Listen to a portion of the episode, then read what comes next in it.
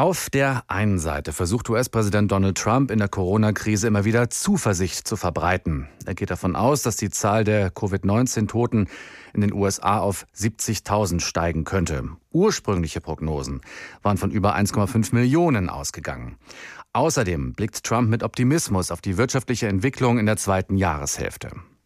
Auf der anderen Seite holt er immer wieder verbal aus, gegen China zum Beispiel. Washington wirft Peking vor allem mangelnde Transparenz zu Beginn der Corona-Krise vor.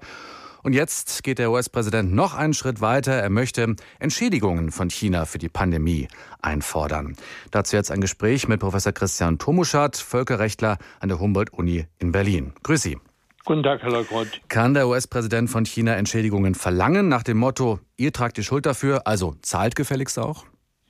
Wissen Sie, das Verhältnis zwischen den Staaten wird durch Völkerrecht geregelt und im Völkerrecht gibt es auch so etwas wie eine Verantwortlichkeit für Handeln, das dem anderen Schaden zufügt. Es gibt einen allgemeinen Satz des Völkerrechts, dass man den Nachbarn nicht schädigen darf, nicht? Aber das muss natürlich konkretisiert werden, jeweils im Hinblick auf die spezielle Fallsituation und etwas Ähnliches hat es bisher nicht gegeben.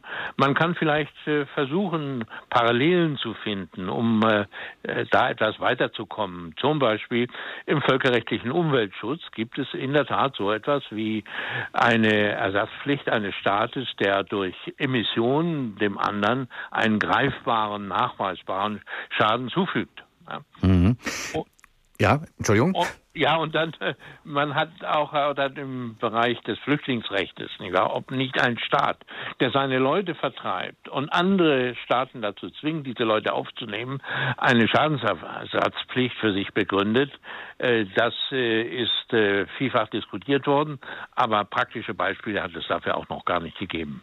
Jetzt muss man natürlich auch sagen, der Nachweis jetzt, dass China die Schuld, die Schuld wirklich da alleine trägt, die muss erstmal erbracht werden. Also wo kann man denn sowas dann einfordern überhaupt? Vor welcher Instanz? Also eine Instanz gibt es nicht. Es gibt kein Gericht, das dafür zuständig wäre, nicht der Internationale Gerichtshof in Den Haag, auch nicht ein sonstiges Schießgericht, das gibt es nicht. Trump könnte allenfalls in den Sicherheitsrat ziehen und dort seine Klagen vortragen. Das bringt ihn nicht sehr viel weiter, würde aber publizistisch für ihn vielleicht einen kleinen Erfolg bringen, aber mehr ist es dann auch nicht. Also eine Instanz für eine solche Klageforderung gibt es nicht. Kann man sich ungefähr ausmalen, in welcher Höhe er da solche Dinge einfordern kann? Naja, gut, das wird er so ganz nach Belieben und Gusto tun, wie das bei ihm üblich ist. Also ich glaube, das muss man nicht sehr ernst nehmen. Also er wird das tun und äh, aber nachweisbar ist das ja nicht. Und für eine Schadensersatzforderung wäre ja zunächst einmal äh, Voraussetzung, dass das überhaupt vorhersehbar war, das Ganze.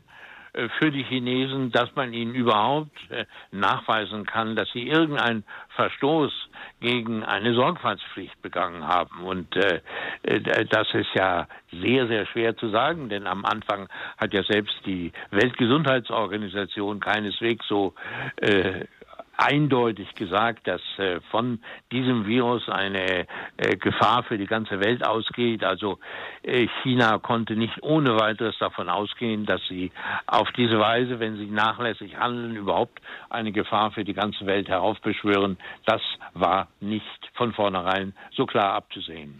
Will Trump nicht mit all diesen Beschuldigungen auch ein bisschen davon ablenken, dass er zu Beginn der Krise die Folgen ja kleingeredet hat. Also will er sich in diesen Wahlkampfzeiten vielleicht ein bisschen retten? Ja, das glaube ich schon. Das ist seine Absicht. Er muss ja Punkte sammeln für die Präsidentenwahl im Herbst dieses Jahres und das ist für ihn eine Möglichkeit, also sich äh, in den Vordergrund zu schieben und seine Verdienste herauszuheben. Aber mehr ist das eigentlich auch nicht. Also die rechtliche Argumentationsbasis ist eben sehr schwach.